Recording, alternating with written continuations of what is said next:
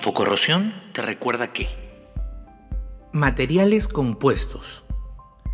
Los materiales compuestos son comúnmente considerados una combinación de un material de matriz suave con un material fuerte fibroso.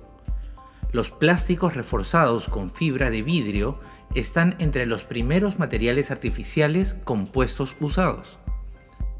Estos materiales combinan la resistencia de las fibras con la ductilidad de la matriz del material. Pueden ser muy fuertes y rígidos y pueden tener una relación resistencia-peso muy alta. Pueden también ser fabricados de manera que sus propiedades mecánicas sean direccionales y hacerlas más fuertes en la dirección del esfuerzo máximo. La resistencia de los materiales compuestos al deterioro es limitada por la resistencia de sus componentes.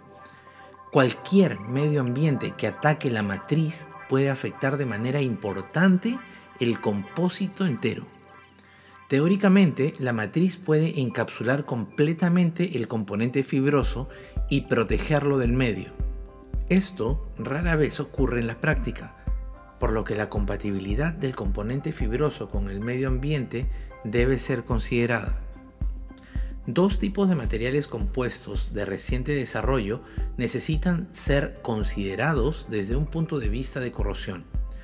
Los compósitos de matriz metálica, MMC, consisten de una aleación de bajo punto de fusión como matriz y un material de alto punto de fusión como la fibra.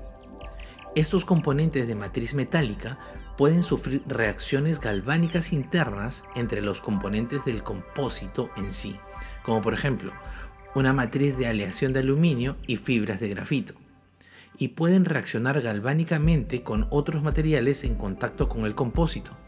Los compósitos reforzados con grafito, usando una matriz de resina orgánica, pueden también reaccionar galvánicamente con metales que estén en contacto con ellos. Esto fue Infocorrosión te recuerda que